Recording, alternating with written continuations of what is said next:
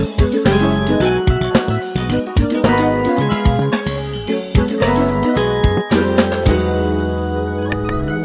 い、そしたら、気づき目覚めトークショー。はい、始めます。お願いします。お願いします。えーっと、今日のお題、議題やねんけども、えー不安、恐怖うんが、まあ、あの、前にお話しした、うん、望む未来を作るっていうものの一つのブロックになるよねっていうことをうん話してて、うんじゃあ、このブロックになりやすい不安や恐怖っていうのを取り除くことができたとしたらっていうはことやねんけど、これかなり難しいお題やね。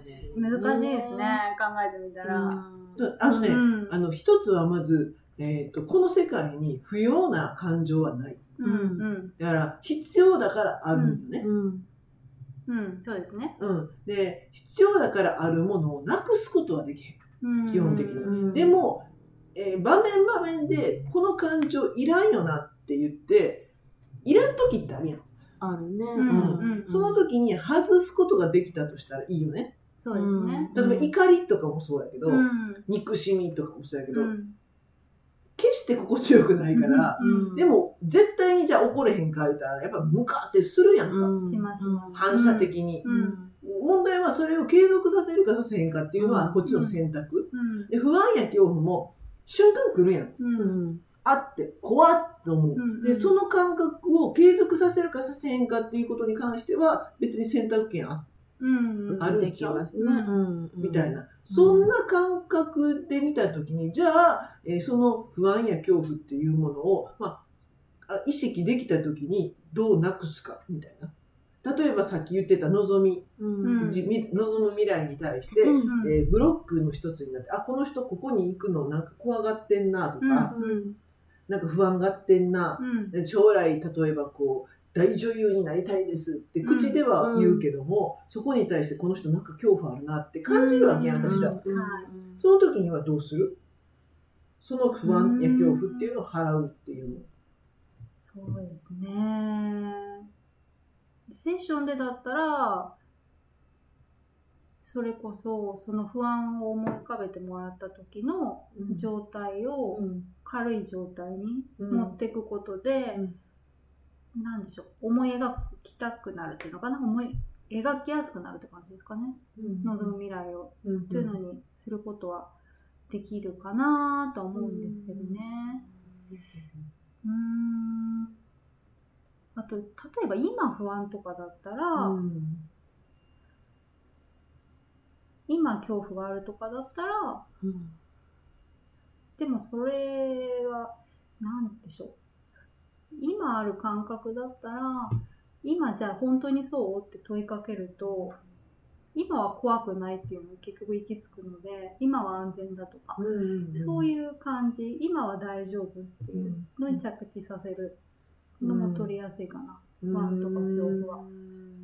あの未来とかに対する漠然とした不安とかうん。が一番難しいわけですけど、うん分かんないことに対する不安ですよね。ん。がずっと不安がありますっていう人だったら、でも今あなたのはどうですか？どういう感じですか？って問いかけた時にうん。よく考えてみて感じてみると今はなんか不安っていうのはすごい仮想みたいな感じでうん。実は今は不安じゃないっていうのに気づく気はするんですね。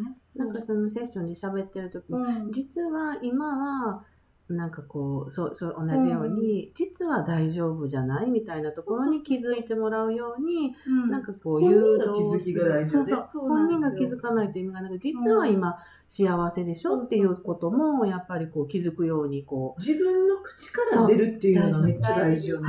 私大丈夫やったとか今この不安を持ってなくても、うん。今実は全て本当に必要なものって持ってたりとかするから、が一番大事うん、ですよね。そこの目の前のことが見えてない人がやっぱり多かったりすますよね。る。うん。実は持ってんのにないないって、うんうんできないできないっていう、うんうんこれも思い込みの一つはい。だったりするので、うん過去のやっぱり自分の失敗がずっと残ってて、やっぱりできひんよねっていうのを繰り返してたりとか。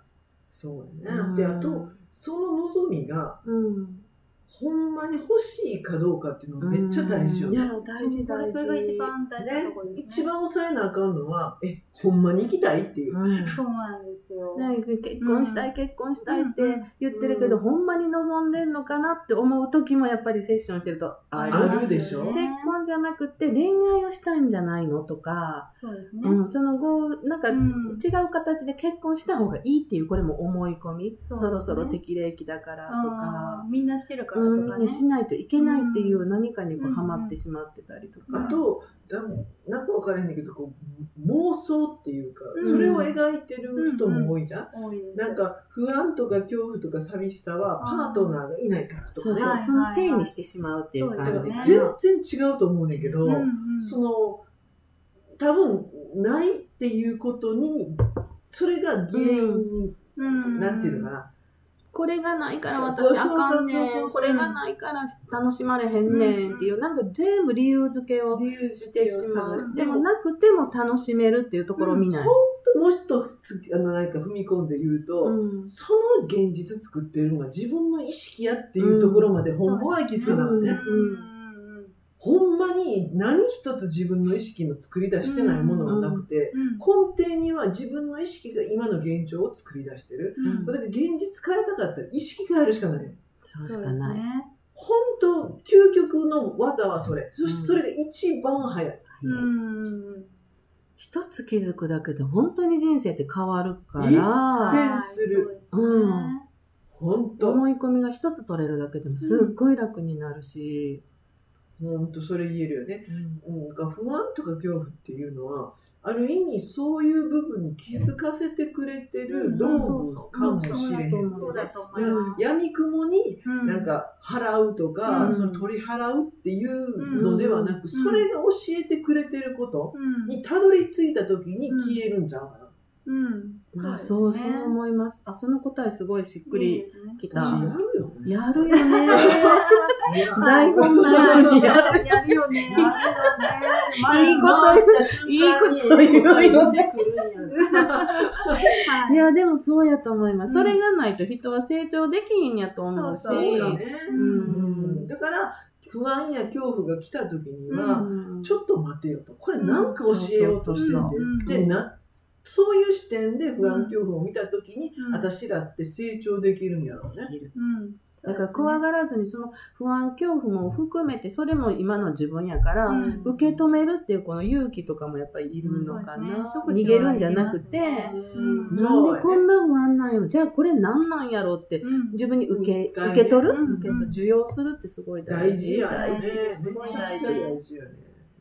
そうやね。その受け取る需要っていう言葉も、うん。なんか取り違えて一人歩きしてるやんうんうんうんなんかそのまま見るって感じなんですよね。え。現実とか自分の状況ですね。ねえ、でも、はそれも、まあ、スピリチュアルの世界では、うん。なんかあたかも素晴らしいことみたいにして言われてるけど、い取り違えてんちゃうかなって思うのはよくある。うん。そうね、とても難しいことですよね。うん。現実をそのまま本当に難しい。であの、需要は何を需要するんかって言ったら、うん、あの、教えてるのは多分よ。そのスピリチュアル的に教えてるって、うん自分自身のことやね。ううん自分自身の全てをいかに受容できるかや。ううんそれに尽きんねん。はい例えば、しばかれて、うんこれも受け入れなあかんねやって。あーみたいな。ちゃうちゃうちゃうちゃう。しばき返すよ。ややり返してよみたいな。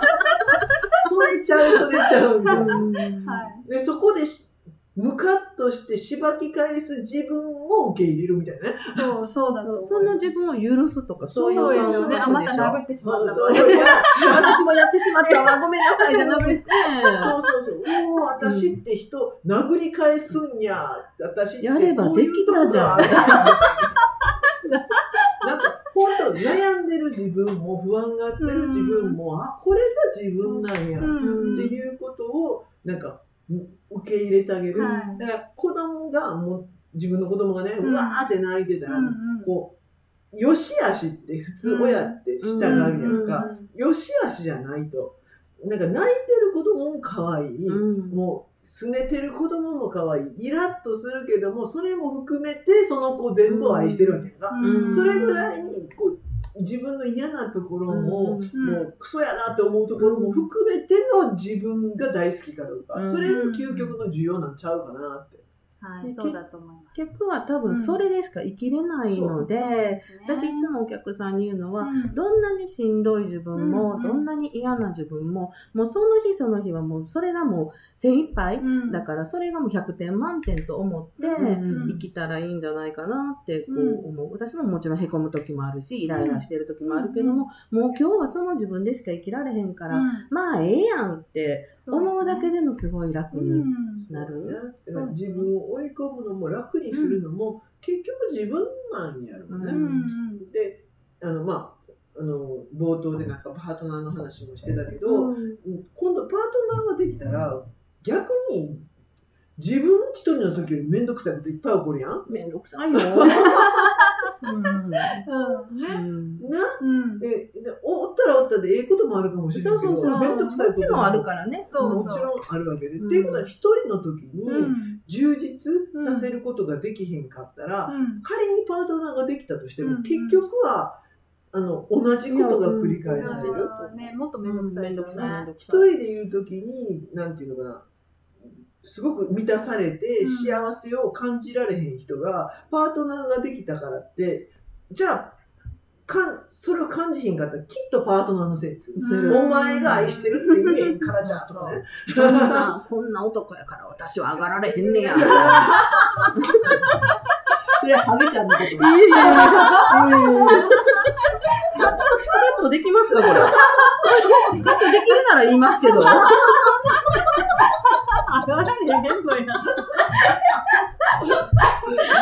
そういうことやろ。そうですそうです。絶対自分一人の時に満足して本当に満たされて幸せ感じれる人って、本当パートナーと一緒になってもやっぱりできんねん。いや、できるでしょうね。本当できんねよね、うん、だからどんな状況であっても、あの幸せに自分をさせれるか、うん。こういう表現が正しいかもしれんな。い。うん、そうなんですよね。結局、あの、究極的には現実に左右されない自分みたいのうんがうん、感じれたら最高って感じかな。だから現実がいろいろ波があるけど、あるあるでも大丈夫心の中はなぎみたいな。そうそうそうそう。どこかで安心とか大丈夫ってある。うんいいの私はこれで。みたいなそうそうそうなんですよ。そのまま別にうん変わらなくてもいいって感じ。なれたら最高ですよね。そうやな。うんまあ、いい人生、いろいろあるからな。うん。まあ、それなもう本当にあったら嵐もあるけど、うん。それのそれをまあ味わうために、まあ、生まれてきたっていうのもあるから、ただただコントロールも失う、うん。あのいろんなことがあれば、うん、あの想定外のことが来たら、うん。想定内のことであれば舵取りってできるけど、うん想定外の予想以上の波が来たり予想以上の風が吹いた時ってやっぱりコントロール失うやん。うんでそんな時にこうなんていうのかなこう人は成長できんちゃうかな、うん。うん。なんかテクニックじゃないけども、うん本当また自分の軸足に戻すみたいなことも、うん。そういうこうすすごい状況下を体験したからこそ、うん。うん、生きていくテクニックなり生きていく技なりみたいなことをマスターしていけるのかなって思ったりする。うん。だって私らその船乗れへんやんヨット。うん、乗らない。乗れへんからうん。ヨットの上でたった太平洋の真ん中で嵐にあった時の怖さって分からんもん。辛坊治郎さんね。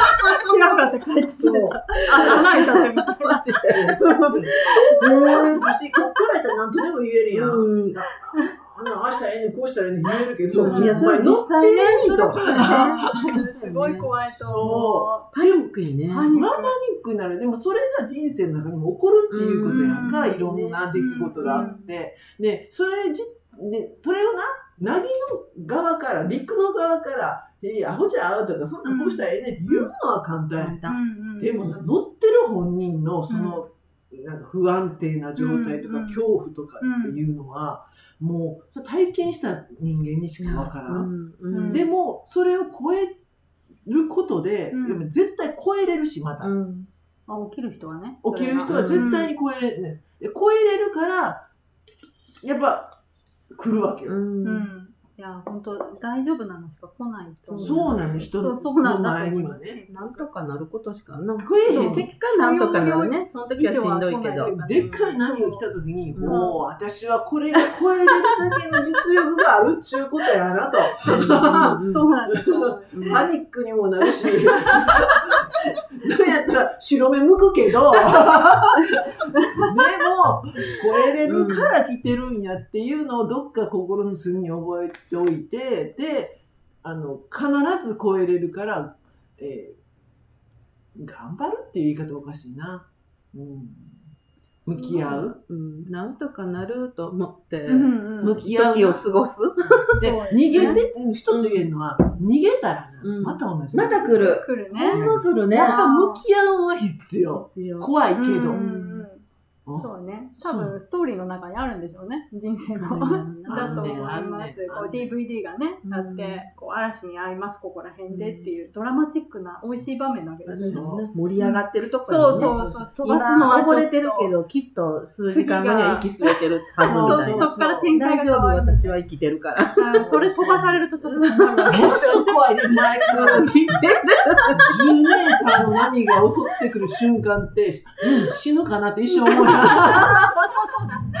でもそんな時こそやっぱりわーって力抜くから受けるんかなって思う。だからそれに無理、なんか抵抗しまくるよりかは、まあ今ってこういう波が来てる時なんやろうと思って過ごしていくと、そこでいついつか抜けると思ってるから時間っていうのも必ず一つ物事って解決していくと思うから、うんまあずっとは続かへんしなみたいな感じでうん。いてるのも一つ、あ全やらへんけどまあね、苦しいから。まあやってるけどね。もう、一瞬はね、できへんから、あ、死ぬ、死ぬ、おいみたいな、水持ってこいみたいな。あ からこそまた面白い ね。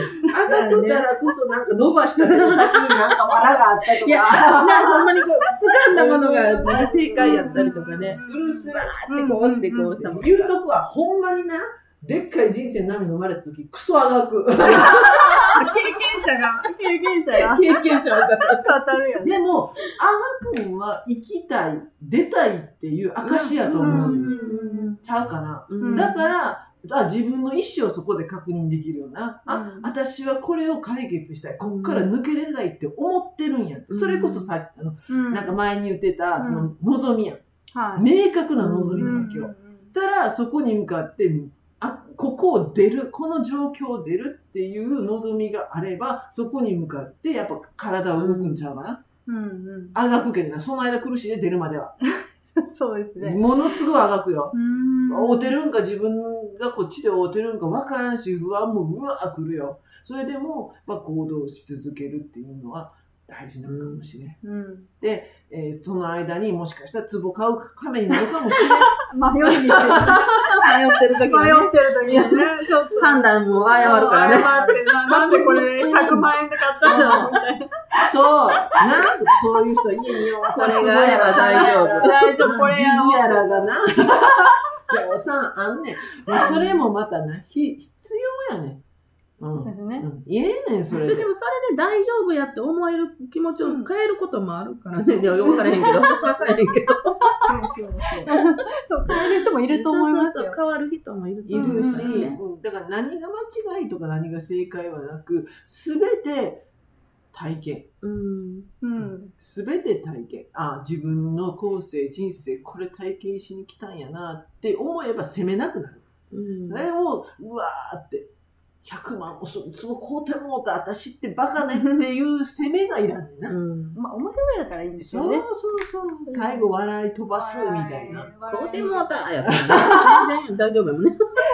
笑いはね、すごい客観視できないと笑えないですからね。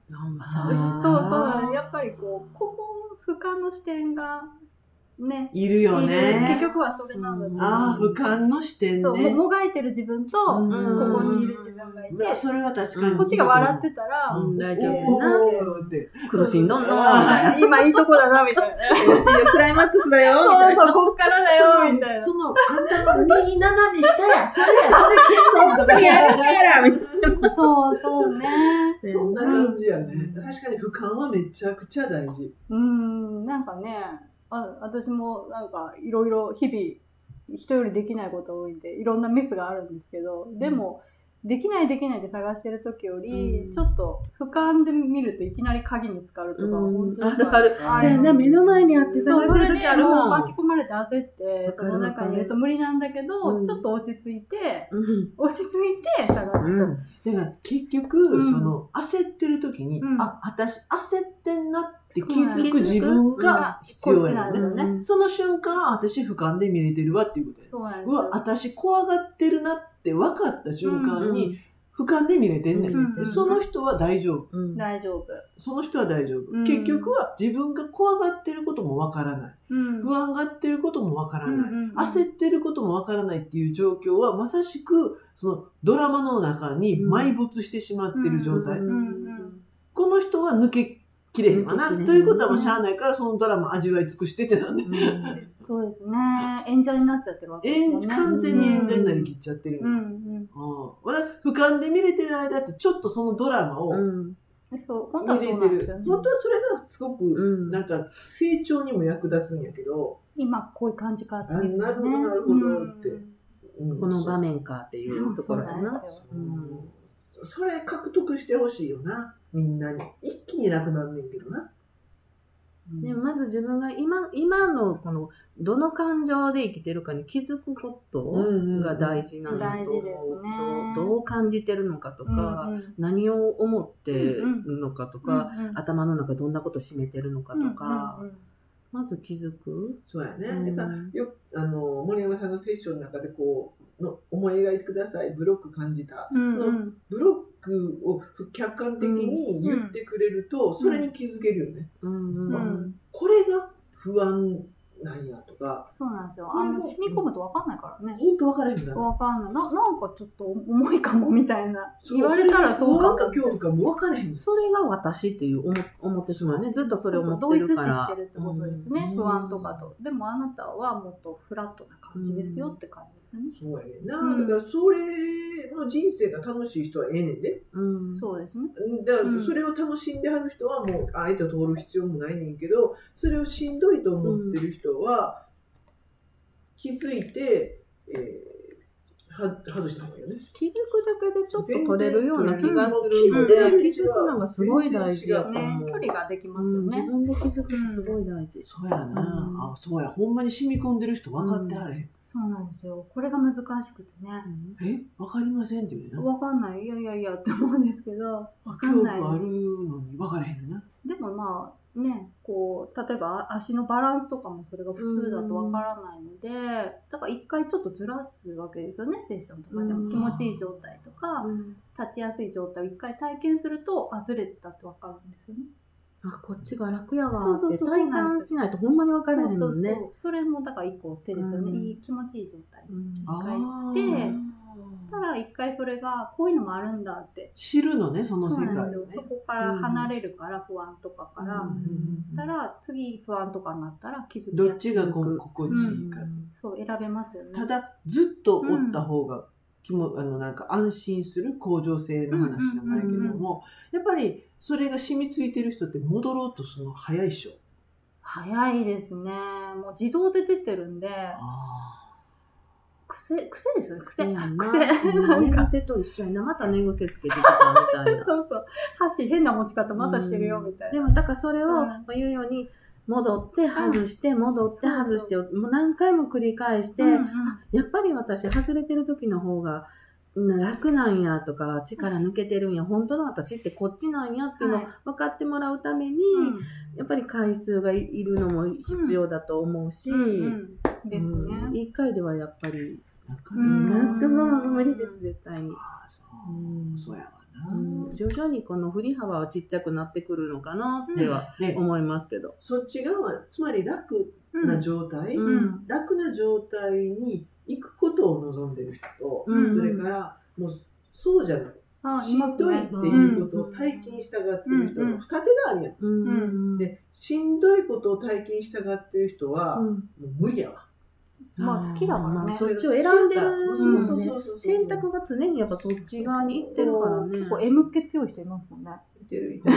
え、それいいの逆に、うん。本当あなたそっちを望んでるからね。だから、良し悪しがないから、うん。そこを分からし、分かるだけでも、ね。あ、私このしんどいことが好きで、これを体験しに来てるんやって思えば、だからもう悩まないですよね。悩まないうん思い通りそうそう。自分でそっちを経験したいって知ったらね。だから、そこらあたりも過去って絶対善悪決めたよ。うんうん。うんだからあうんこれはあかん、これはいいみたいなのはあかね。ん、軽いのええみたいなの決めたけど、最それすらも私ないんちゃうかなと思ってて。うん、まあ好きな方をどうぞ好きな方どうぞって。だから、うんどっち望みますかいうことや。私、痛いん嫌いやから。私も嫌い。私も嫌い。これはもう明確や。うんはい痛いんしんどいの嫌いやねうんん。だから、私は楽なもん。う。うんん。楽ってほんま軽い楽し楽しね。いし、うん痛くないしっていうのは、私は望む。う。うんん。だから、その痛いことを好む人っていうのは理解ができへん。どこまで行ってもきっと理解ができへんから、過去はそれにあかんってラベリングしてる。うんうんうんでも今はそれを選択してる人がいるっていうことを認めれるようになった。ううん。やっぱメリットがあるんですよね。うんその痛いことでも。そうそうそう。うんきっとそうやと思うん人に話聞いてもらえるとか、同情しても同らえるとか。情してもらえるとかがあるもんな。うんそれが気持ちよかったりね。う。かわいそうって思われたいのよね。それでこう自分が構われてるっていうふうに取れる人もいるからね。いるからうんで一概にもう、なんていうのかな。これはこう、あれはこうって言われへんのが人間の面白いところ面かな。白いでうんすね。本当面白いところかなと思うわ。うん。ただ、うちに来てくださる人たちには、私らは、その人の望むうん。方向に対してのサポートはしたいと思ってる。うん痛い好きな人は、うん。どんどん落としますよ。それぐらいになんか何でも OK なサロンにはしときたいなって。まあそんなサロンやと思いますけど。まあね確かにもう本人の望みはまず先に聞くな。そうやね。どねう、どうしたいかは大事ですよね。うんそれに自分が気づいてるかどうかも大事だし。あとはその望みがほんまかそうそう、ほんまかって、疑うんほんまにそれ欲しいのかみたいな。そうよね。とりあえず探して持ってきたな、みたいな。あるよな。悩みないとあかんみたいに思ってる人もいてるから、うん。なんか悩みがないと来られへんとか、あいやいや、違う違う違うみたいな。ものすごい体楽になるし、気持ちよくなるし、うん。なんやったら成長とかっていうのでも全然 OK やし、うん。うん。私ら常に成長したいと思ってるしね。うんうん。そういう人が来てほしいな。そうやね。視野できたらいいよね、いろんなねうん。痛みを取るだけじゃなくてね。そうだよね。うん。で、私が、だから彼女、うんあの森山さんになんで定期的にセッションするか、調整もあんねうん。ん。やっぱ癖があるから、そこに戻ろうとするや先の向上性の話じゃないけど、で、その元の状態ってやっぱり体歪んでんな、性格も歪んでるけどな。知ってる。いや。早かった。早かった。早かった。迷いなかった、今。すっごい早い。ね。もうすっごい早かったよ。ちょっと。そうそう、これ、なかなか行政無。なかなか頑固。根性悪いねん。で、まあ、体は、根性はええわ、別に。みんな知ってるって、オーナーに愛があることは。知ってますよ。知ってるよ大丈夫ですよ。あの褒められると気持ち悪い。屈折してる。受け取ってよみたいな。けなすと滑るし。だから、やられたい。いや、本当はやられたい。いや、ほんとそっか。本当はやられたい。さすがに付ちょっき合いと長いっすね。影あんねん。ちょっと性格いいやんか、別に。それで体の歪みはね、痛みにくい。いや、そうですね。それはやっぱり、やっぱり常にメンテナンスして、ひどくなる前に彼女に矯正してもらうと、うん持つんよ。うん。あの肩こりとか頭痛がうんこうない状態が続くみたいなのがすごく大事で、であとなんかやっぱ歩き方もそう矯正してもらうとこうちゃんとまっすぐ歩けるようになるかあーそうですねら、。そう、うん歩き方って大事じゃん。でもやっぱり時間経ってきたらずれる。うんうんうんこれしゃあないわ。自分に対して車でもそうやメンテナンスいるやん。メンテナンスしたら長いこと乗れるやん。うん体がやっぱ道具やから、そういう意味では、メンテナンスっていうのはもうすごい大事なのかな。うん。いう気はするんや。何のです。話はもう30分経っちゃったよ。早かった。まあまあまあ、こんな感じで、また次回、あの、なんか話していきましょう。はい。ちょっとでもお役に立てばと思います。ありがとうございますありがとうございます。